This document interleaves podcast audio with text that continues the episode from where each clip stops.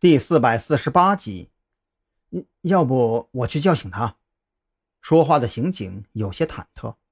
韩立军虽然到这里还不到两天时间，但是他的脾气很对自己胃口。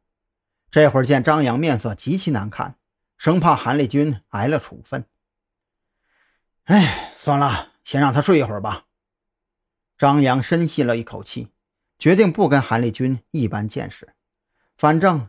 他的能力对案情调查也没有什么帮助，需要行动的时候再叫醒他就是了。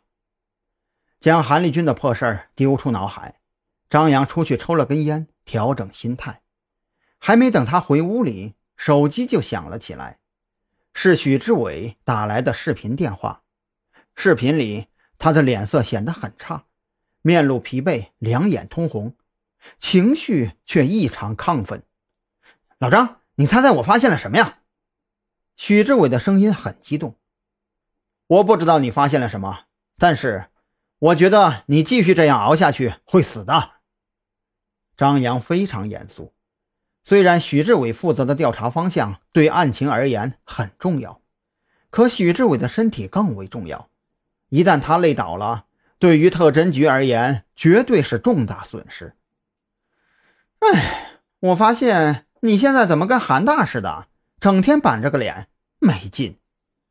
许志伟不以为意，摆手示意张扬先别说话，从桌上拿起平板电脑放在摄像头前，一边滑动屏幕给张扬看视频截图，一边开口解释：“这是我从你们发给我的视频文件里找到的。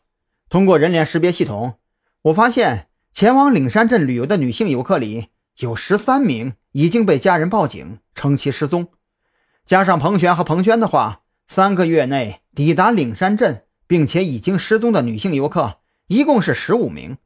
通过数据对比，我发现这些失踪的游客皆为二十四岁以下的女性，最小的一名十九岁，还是一名在读大学生；年纪最大的二十四岁，职业是心理医生。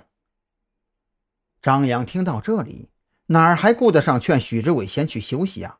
他当即坐直了身子，目不转睛地看着屏幕上的截图。我等会儿会把这十三名女性游客的具体信息发送给你。现在我要告诉你更大的发现。